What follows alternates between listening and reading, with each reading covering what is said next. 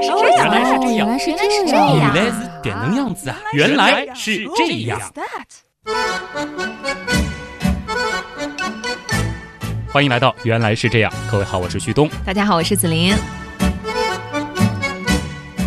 上期节目，我觉得大家应该印象还是比较深的，嗯因为估计有很多朋友的彩虹观被颠覆了。没错，说彩虹里竟然是没有真正意义的紫色的。哎，真正意义上的紫色，听了上期节目应该就知道了，的确是不存在的，是一种非常非常深的蓝，然后因为错觉我们看成了紫色。相信呢，大家也应该对另外一个版本的彩虹七色非常熟悉了，嗯就是红橙黄绿蓝靛紫。是，除此之外呢，我们还和大家分享了关于彩虹的一些有的没的的冷知识哈。嗯，最后还说到了日晕、月晕各种晕头转向的晕哈。对。但是有一个我想不明白的问题哈，虽然说多次出现，但是却没有解决，嗯，那就是你反复的说彩虹是背对着阳光才能看见的，哎，这是为什么呢？如果说我们要搞清楚这个问题的话，那今天的主题也就自然而然的出现了。嗯，就是一个似乎很简单，好像很多小学生、幼儿园的小朋友都能回答，但其实是一个非常大的问题，那就是彩虹到底是什么？彩虹到底是什么？彩虹到底是什么？到底是什么？古往今来啊，彩虹因为它的炫美、虚幻和神秘，其实是吸引着世界各地的人们。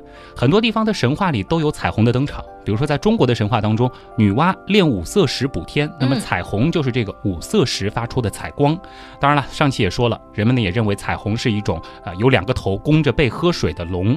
那其实，在民间还有一种迷信的说法，就是小孩啊是不能用手指彩虹的，啊否则会烂手指。这我倒是没有听说过哎，而且相信我们原样的听众一定知道。这属于迷信啊，嗯肯定是无稽之谈。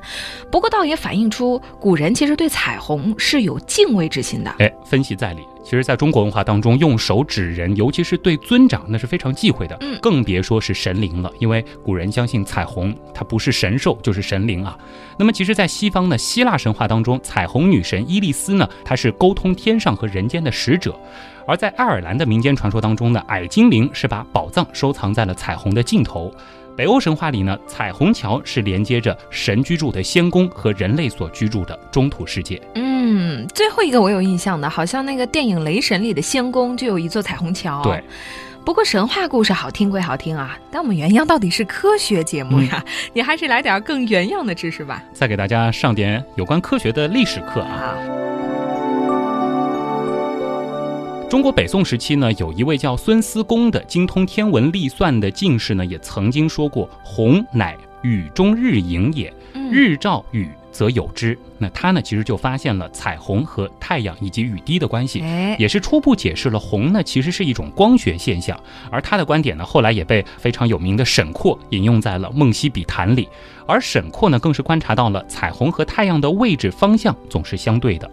不过很可惜啊，他们俩呢是并没有继续的去深入研究关于彩虹本质性的问题。嗯，所以我们中国人是最早对彩虹进行研究的吗？这个倒挺可惜的，在这件事情上呢，中国人并不是最领先的。世界上有记载的对彩虹的最早的研究呢，是可以追溯到公元前的四世纪，那就是古希腊啊极其著名的亚里士多德。啊，他呢是第一个认真去研究彩虹的人。他呢曾经指出彩虹最重要的几个特征，比如说，如果太阳在地平线上升起的不太高，那么彩虹就会出现。彩虹呢是不会出现在夏日的中午。我们可以同时看到两条形状相同，但是颜色排序相反的彩虹，其中呢外侧那条是显得略微松散。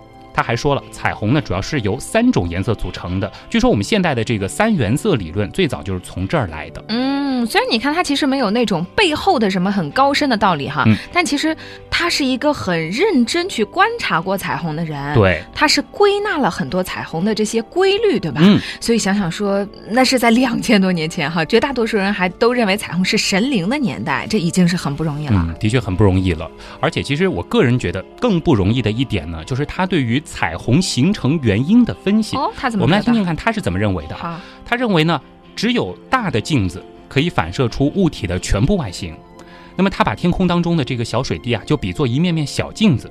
他认为呢，这个小镜子是太小了，所以就不可能反射出整个太阳，但又必须要有什么东西得反射出来，所以呢，就有颜色呈现出来。嗯，虽然说我们现在知道这是不对的，但其实它和真正的有关彩虹到底是怎么形成的答案已经比较接近了。只可惜它没有考虑到另外一个重要的因素，那就是折射。说到折射，我记得自然课的时候就讲过的哈，貌似有一个经典的小实验，就是筷子插到装着水的玻璃杯里，嗯，看上去好像中间断了，断了，对，哎折开的那嗯，种。没错，这个就是折射的原理。嗯那么原理具体是什么呢？光从一种透明介质斜射入另外一种透明介质的时候，传播方向呢一般会发生变化。那么这种现象呢就叫做光的折射啊。再举几个简单的例子，鱼儿在清澈的水里面游动，那可以看得非常的清楚。然而呢，沿着你看见鱼的方向去插它，其实是插不到的。嗯，这个时候有经验的渔民就知道了，只有瞄准鱼的下方，才能够把这个鱼给插到。嗯，新技能 get。在这里倒是可以提醒大家，尤其你想现在是夏天，大家接近水的机会会比较多。对啊，但其实由于光折射的关系呢，池水看起来会比实际的浅一些。哦，所以呢，当你站在岸边看见清澈见底、深不过齐腰的水的时候，千万不要贸贸然的就下去，以免呢因为对水深估计不足，惊慌失措发生危险。嗯，你看很多安全知识还跟科学知识有关呢啊。我似乎记得物理课好像还有过这一章吧，说什么，呃，入射角、反射角、折射角之类的对哈。好像说再已知几个条件就能算水的深度了。嗯，记性是挺好的，当然具体怎么算，估计现在也记不清了。呃，那是肯定。当然了，具体的这个计算过程就不和大家说了，毕竟如果说只光靠听，真的不太好理解啊。嗯，我们回到彩虹，我们现在知道啊，彩虹的形成呢，它是和光的折射有关的，因为除了阳光之外，彩虹的另外一个重要的组成部分，是不是就是空气当中悬浮着的无数的小水珠？是而这个小水珠虽然小，它依然也是水啊。对呀、理解这一部分一点也不难呀。但是彩虹的形成为什么和折射有关呢？这个我想不太明白。嗯，大家也一起准备打破砂锅问到底啊。嗯。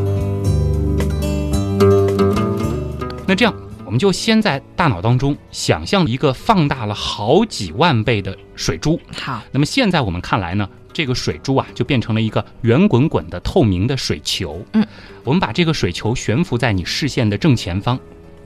这个时候呢，再想象我们手上拿着一支激光笔，我们从正面水平的去照射这个水球的上半部分。嗯好，想象这个过程。报告，虚拟实验道具准备就绪，可以开始实验了。好，那我们就启动这个激光笔啊。好，这个时候呢，你就会发现射在水球上的这个激光线啊，它被分成了好几根。对，首先呢，因为水球表面的反射作用，有一束激光呢是被反射出去了，又因为折射，射入水球的那一部分光线呢是向下偏折了一点角度。没错。哎，这束光线到达了水球内壁的另外一侧的时候，又一次分成了两部分，其中一部分呢是偏折了一定角度之后射出了水球，而另外一部分则因为水球内壁它本身也是可以反射的，就改变了角度，继续向着水球另外一侧的内壁前进。而这个时候呢，因为角度的关系，它没办法继续在水球内进行反射了。于是呢，当它第二次碰到水球内壁的时候，就再次偏折了一定角度，射出了水球。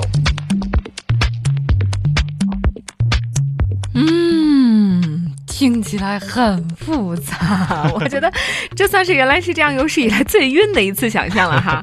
我觉得真怕会有人跟不上这个想象哈。嗯但我觉得首先大家脑子里一定要有一个折射的概念，对就是如果说你现在对折射有一点儿不是那么清楚，你可以拿一个东西插到水里去感受一下它这个有一个角度的意思哈。对那我觉得想象起来就会比较容易一点了。嗯但是这么复杂的一个想象过程，啊它的意义到底是什么呢？大家就简单的来想这样一个问题啊，就是经过这样一番折腾，嗯，最终从这个水球里反射出来的激光线，还会和最开始的那条光线重合吗？应该是不会了吧？哎，因为折射的关系，任意照在水球上的激光束，它最终能够按照原路返回的概率其实是微乎其微的。其实物理好的朋友啊，根据折射和反射的角度画出来，这个实验就非常明显了。我们就很明显的看到入射的这个光线和最终从水里出来的这个光线，它是有一个角度的。嗯，我有点听出门道了。就是如果把这个水球缩小回空气中的小水珠，嗯，把激光束换成太阳光，这就是现实中阳光穿过水雾时所出现的情景了。哎，正是这样，一部分从水球的后面出去了，一部分在水球的表面反射了，还有一些在水球内部经过折射之后又回到了前方。嗯，当然这个角度发生了改变啊。阳光呢，就好比是无数条的激光束，进入这个小水珠之后呢，会折射到小球内壁的各个位置，然后呢，再向四面八方反射出来。嗯，但这和彩虹还是没有什么关系。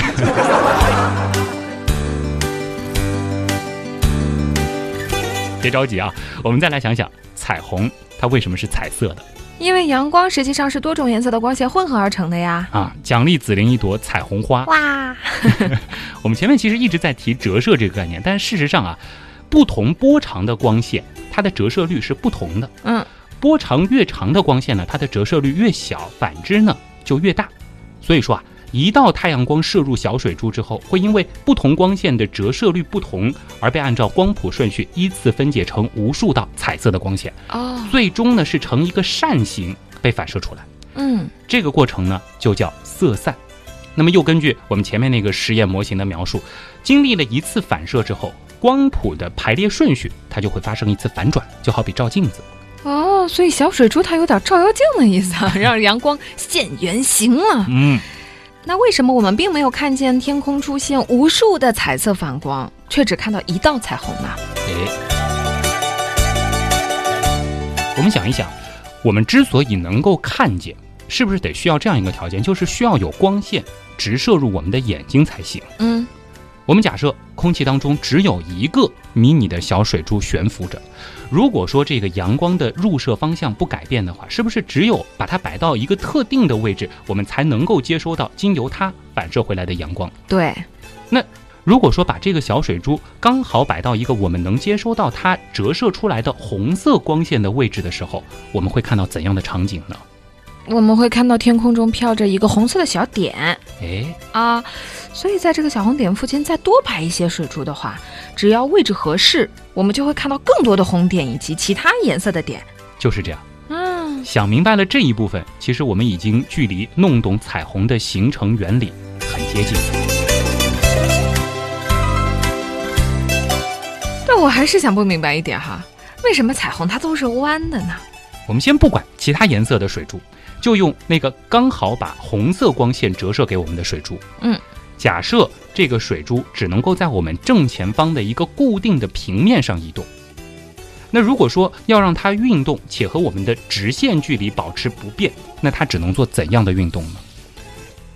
圆周运动。哦，今天这期压力好大，这么多问题，各种物理，各种数学。但是要恭喜你，第二朵小彩虹花到手了。啊，那根据你刚刚的这个问题哈，是不是说只要在这个圆上，小水珠折射给我们的光线颜色是不变的？嗯，为什么呢？对，被你猜对了。嗯，至于为什么呢？我们在想象这个小水珠的时候啊，其实一定要有三维意识，它是一个三维的东西，它呢是既可以从正面折射阳光，也可以从其他方向折射。而太阳呢，又是一个巨大的光源，并不像激光束，它只有一束光线。来自太阳的光线呢，并不是固定一个方向的。那作为观察者的我们，如果说我们的位置保持不变的话，遵循着一个固定的角度，其实我们就能够接收到同一种经由小水珠折射出来的光线了。因为虽然说看上去这个小水珠的位置在这个圆周上是发生了变化的，但实际上对于我们的眼睛而言，所有的条件。都没有改变。嗯，有点懂了。所以彩虹一定是弯的。哦哦，不对，是圆的。是。每一种颜色光线的弯曲角度呢，其实它也是固定的。太阳当中的红色光呢，它的这个折射角度大约是四十二点五度，而橙色、黄色、绿色是会渐次变小。而这个紫色光的折射角度呢，就只有大约四十一度了。所以说，每种颜色在天空当中出现的位置都是不同的。嗯，有了刚才的基础哈，彩虹的色彩为什么是这样排列的，就迎刃而解了。嗯，那我们想象一条假想的线啊，是一条直线，连接着你的后脑勺和太阳。嗯，那么与这条线呈四十二度夹角的地方，就是红色所在的位置了。我们在这个位置先画一个红色的大圆，然后呢缩小一点角度，再来一个橙色的、黄色的，最后呢，以四十一度的夹角画紫色的圆，这就是一个完美的彩虹了。嗯，其实呢，我们可以把我们的眼睛想象成一个顶点。我们的视线和彩虹所组成的这个圆环呢，就组成了一个巨大的圆锥，而太阳呢，就在彩虹的这个圆心和人眼连线的延长线上。请注意这三个点：彩虹的圆心、人的眼睛和太阳，它一定是成一直线的。嗯，哈哈哈哈很考验人的想象力哈，但是我发现哈，把这些问题搞懂了以后，好像顺便还解决了为什么彩虹一定是背对阳光才能看见这个问题。哎，大家脑中一定要有这样一个图形，就是太阳在后面，然后你的后脑勺这是一条直线，然后这两条直线连到了彩虹的圆心，然后再以这个圆心画出一个彩虹的弧度，构成了一个漂亮的圆锥，这就是我们能看见彩虹的唯一的方式了。如果说大家已经顺利理解了我们刚才所讲的，那其实关于彩虹为什么不会出现在中午这样一个问题，也就迎刃而解。你想，太阳越高，彩虹的这个圆心是不是就得越往地平线以下来偏移？这就使得彩虹整体都往下移了。当然了，如果说我们给够中间这段距离，我们从空中俯瞰的话，就可以观察到一个完整的圆形彩虹。如果说没有飞机的话，那么站在视野开阔的高山之巅，也能够看得到。嗯，原来是这样。哎，旭东，我想了一想啊，忽然有点细思恐极呀。根据你的说法，彩虹一定是一个正圆，而且我们一定处在彩虹的圆心和太阳的连线上。嗯，那也就是说，如果几个朋友同时看到彩虹的话，其实我们看到的并非是同一道啊。这段推理很精彩哦。嗯，其实我们换个说法，听上去会更浪漫一些，那就是。每个人看到的都是属于自己的独一无二的彩虹。嗯，每个人都有属于自己的彩虹。以前听到这句话觉得很励志，现在看来还很科学呢。再想一想哈，小时候经常会问的，从侧面看彩虹是什么样子的？为什么没法走到彩虹下面去？这一下就都解决了。因为我们永远只能够看到正面的彩虹，是而彩虹。它永远离我们有这样一段距离啊！说的没错，彩虹呢作为一种大气光学现象，它是并没有实体的，它是一种虚幻的东西。就好比我们没有办法走到镜子里面，明白了彩虹的原理，你就会知道了为什么同在一座城市，有的地方的人们看见了彩虹，有的地方的人们却看不见了。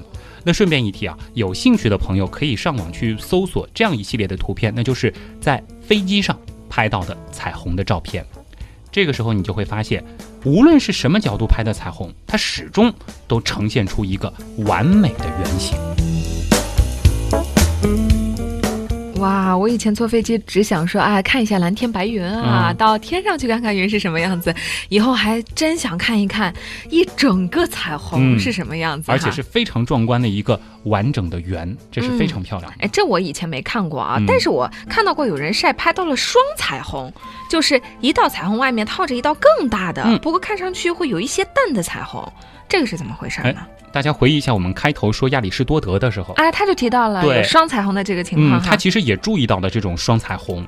其实如果仔细去观察的话，这个亚里士多德当然他也发现了，就是外面的这个淡一些的这道彩虹，它的颜色顺序是反过来的。嗯。而我们中国人呢，把双彩虹外面的这条复红啊，它有一个更响亮的名字，叫做霓。你没有听错，就是霓虹，霓虹的霓啊。前面我们说了啊，彩虹呢是阳光在水滴当中经过一次反射的结果，所以说它的光谱顺序是发生了一次颠倒。但事实上呢，反射两次的情况也是普遍存在的，只要说你入射的角度找得巧就可以了。霓呢，就是阳光在水滴当中经过两次反射而形成的。那因为它反射了两次，所以说霓的颜色排列顺序就和主红的顺序相反。那么从外到里的顺序分别是紫靛蓝绿黄橙红。那所以双彩虹是一种很稀有的情况吗？这倒也未必啊，关键看你怎么去理解。你想啊，由于每进行一次反射，其实都有一部分光线。出去了，对不对？就从水滴外面穿出去。对，所以它都会损失掉一点光的能量。而泥的光线，它经历了水滴内的两次反射，因此呢，相比只经历一次反射的红，它的光度就要弱了很多。嗯，那么泥当中不同颜色的光线，它的这个彩虹角度呢，大约是在五十一度左右。这也是为什么它看上去要比红显得高一些。泥呢，它一定是跟随着主红存在的，只是因为它的光线强度较低，所以说它不太容易被肉眼察觉而已。泥和红永远是一块出现的。哦，那感觉还是上次说的月红更稀奇了。这倒让我想起来，如果说条件极其合适的话，说不定还能看见月泥哦。啊，这得 就名字有点那个什么，对。对了，我好像记得上次还提到彩虹里面有时候还会叠加进一个小小的、更小的彩虹。嗯，这个原理和泥是一样的吗？这个倒并不一样啊。嗯，这里呢就涉及到了光的另外一个性质——玻璃二象性。玻璃做的两头大象啊！这个笑话蛮冷的啊。相信这个物理好的朋友应该都知道，那就是说光呢，它其实同时具备了粒子和波两种性质。嗯。它有的时候表现的像波，有的时候表现的又像粒子啊。彩虹里的这个小彩虹呢，叫做复红。复红，复合的复。哦，也就是说，它和彩虹会有这种复合的情况出现。我们上次节目也说到了，牛顿他对彩虹的研究也有决定性作用。他不是用三棱镜分解了光线嘛？他在彩虹研究中虽然说颇有发现，但是在对彩虹的进一步阐释当中呢，由于牛顿啊，他深陷于光的粒子性理论之中，他觉得光就是一种粒子，因此呢，他就没有办法解释复红是为什么会存在的。因为他没有意识到光其实也有波的特点。正是，物理课其实教过大家，波它有一个很重要的特点，就是会出现干涉。嗯，如果说大家中学的时候学物理已经忘了干涉是什么，就是想象一下这样一个场景，就是一道水波，然后它通过了两个桥孔之后会发生什么样的情况？它是不是分成了两道水波？对啊。然后呢，大家再仔细观察这两道水波它们交叉的部分，交叉部分的波幅啊，要么呢是它波动的更强烈，要么呢是在这个叠加部分相互抵消了，这个呢就是干涉啊。有这个印象啊，嗯，其实直到一八零一年的时候，英国科学家托马斯杨他才意识到了光在一定条件下也是具有波的性质的，并且呢，就是利用这个双缝实验给予了非常有力的证明。随后呢，他就用光的干涉理论完美的解释了复红的现象。当两条光束从同一个水滴沿相同方向散播出来的时候，它们彼此之间呢其实是会发生干涉的。如果说两光束的光程相差半波长的基数倍，则达到观察者的光强会彼此削弱；那如果说相差整数波长的光强就会相互增强，由此呢就造成了一系列的位于彩虹内侧的明暗相同的光带。那根据这一现象呢，复红又被称为干涉红。哇，这一段真的是好不简单。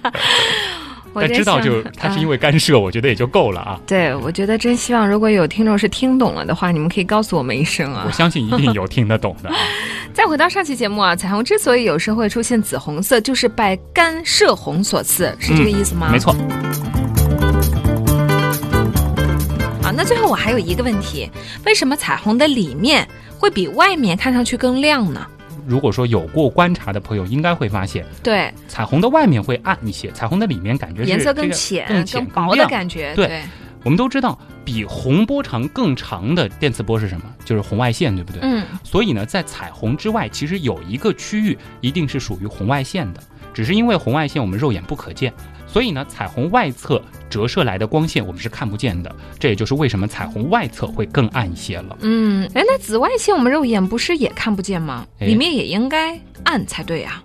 那是因为彩虹里面的区域其实是被水滴反射放大了的太阳的影像。这一点其实亚里士多德他有点猜对了，这也就是为什么彩虹以内的天空会比彩虹以外的天空更亮了。啊，原来是这样，就是这样。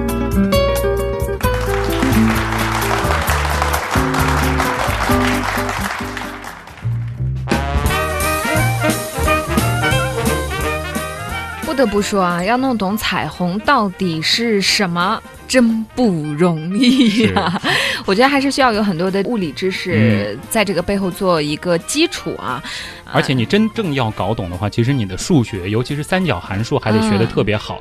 倒是可以和大家说一说我在准备这一篇文案上所花的这个时间吧。呃，应该是有统计的，原来是这样，所有的文案当中花的时间最长的一次。哦，首先我也得承认，就是我这个书写不是很好，数学其实还行，但是三角这一块现在忘的也差不多了。另外就是说，其实网上有关于能够找到的所有解释彩虹它为什么会出现的资料，全部都是大段大段的公式。和几何以及各种证明的方法，所以你看懂了吗？虽然是看懂了，但是你想一想，把这些公式如果说直接塞到这个文案当中的话，大家就听不懂了。大家一定是听不懂，这个 起码就是我个人能力有限，没有办法把公式能够描述给大家。但是原来是这样，其实是想让更多的朋友能够搞懂它中间的这个奥秘嘛。嗯，那我们有的时候就得会用一些文科生的表达方式来说这件事儿。虽然说有一些小细节可能我也没有听懂，或者说没有特别的搞明白，但我觉得大方向来说。基本上就懂了什么是彩虹了，对，可能也够了啊。大家如果说有兴趣，特别是那些理工科好的朋友有兴趣的话，倒是可以去网上搜一搜，就是关于怎么样证明彩虹它是弧形的，它会有这么多颜色的一些公式，自己算一遍，算出这个弧度的角度之后，会觉得非常的爽，佩服。太佩服这些真的可以算出来的朋友们了。我觉得我已经大概了解了，都已经觉得非常的不错了。以后如果有人问起来，我大概起码能够告诉别人彩虹是什么，起码就不会简单的用啊，就是因为光的折射来敷衍别人。对，小时候听到关于彩虹的知识的时候，好像大部分人都是简单的用了一个折射来敷衍掉了。嗯，这也就是原来是这样我们的目的吧。我们就是搞懂那些看上去我们已经懂的问题，它背后这更惊叹的地方。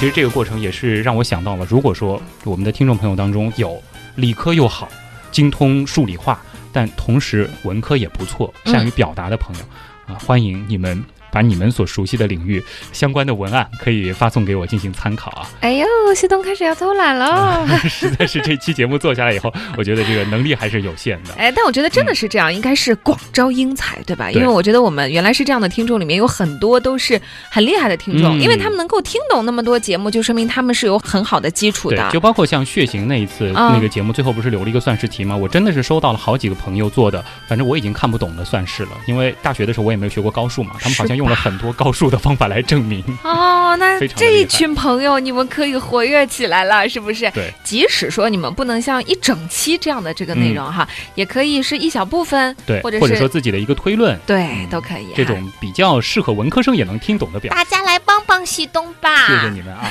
啊！联系的方式呢，还是再说一遍吧。啊，这个我的个人微博是旭东，东呢是上面一个山，下面一个东。哎，那天还有人来问我呢，有这个网友来问我说，旭东到底是哪个旭东呀？有好多旭东，但是他们始终没有记住“东”是山，上面一个山，下面一个东，其实就是山东竖着写，这是一个比较。比较少见的字啊，对。另外呢，就是“旭东刀科学”这五个字，其实是可以搜到一个百度贴吧，也可以搜到一个微信订阅号，这也是欢迎大家加入啊。当然还有一个原样刀友会，现在呢也是有几百个朋友在这个 QQ 群里了。原样刀友会，那么密码呢就是原来是这样，进来之后呢，其实也是能够和旭东面对面的互动的。当然，如果说这几个互动方式实在太烧脑的话，可以搜索紫玲玲的微博，有非常多的美女自拍照啊，这个可以这个 养养眼啊，或者说 心灵鸡汤啊。和紫菱女神心灵鸡汤一下，照片啊，什么各种各样的心灵鸡汤啊，就是。可以跟我们取得联系嘛，对吧？这也是一种渠道啊。但是在我这里可能无法讨论太多的科学问题啊。但是可以出一点科学问题来考子林。哎，那天就有人来问我呀，说什么时候出跟蚊子有关的话题？我说早都做过了。对。然后他又去回去那个回听回听了一下。所以子林还有客服的功能，有没有？对。说到蚊子，倒是可以做一个更正啊，就是说我们在去年做蚊子的时候，其实我自己有一个疏忽，就是提到了有一个驱蚊技巧，是用那个维生素 B。然后拌水以后可以用来驱蚊。这两年，呃，最近证实这个是一个没有用的情况了，也是认识了一些昆虫专家之后。听众朋友们，如果你们有用维生素 B 啊喷了以后又被蚊子咬的呢，可以来找旭东。概不负责。啊，也欢迎大家继续来来找茬。以后呢也会出一个原来是这样刊物专辑啊。其实做了那么多期节目里面，总有一些疏忽的地方。对，也是欢迎大家帮我们进行一个罗列，我们也虚心接受。好，好了，本期的节目后面捞了那么多时间啊，这也不跟。大家多聊了，原来是这样，就是这样了。我是旭东，我是子林，我们下期再见，再见。爱了就别伪装，迷失了也别彷徨，不管未来怎样，你都要保持坚强。如果明天你的。心在流浪。我愿意承受这份爱，陪着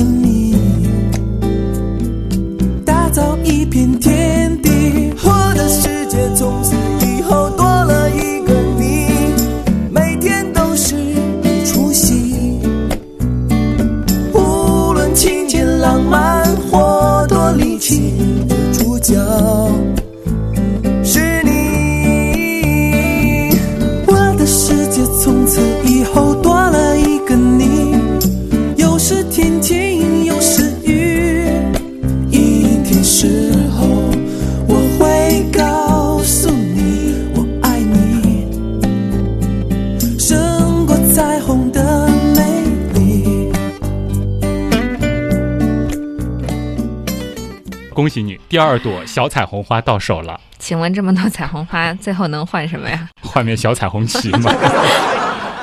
啊！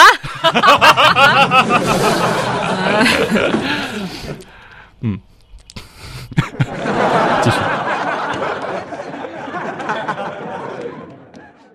泥和红永远是一块儿出现的。哦，嗯，啊，就是只是看不见。嗯嗯嗯，对。喂喂喂，我们先试一下音啊！大家好，我是非常帅气可人的旭东。他正常试个音。这段可以用作那个嘛？彩蛋吗？嗯，旭东因为 你看你接不下去了啊，想让我用彩蛋。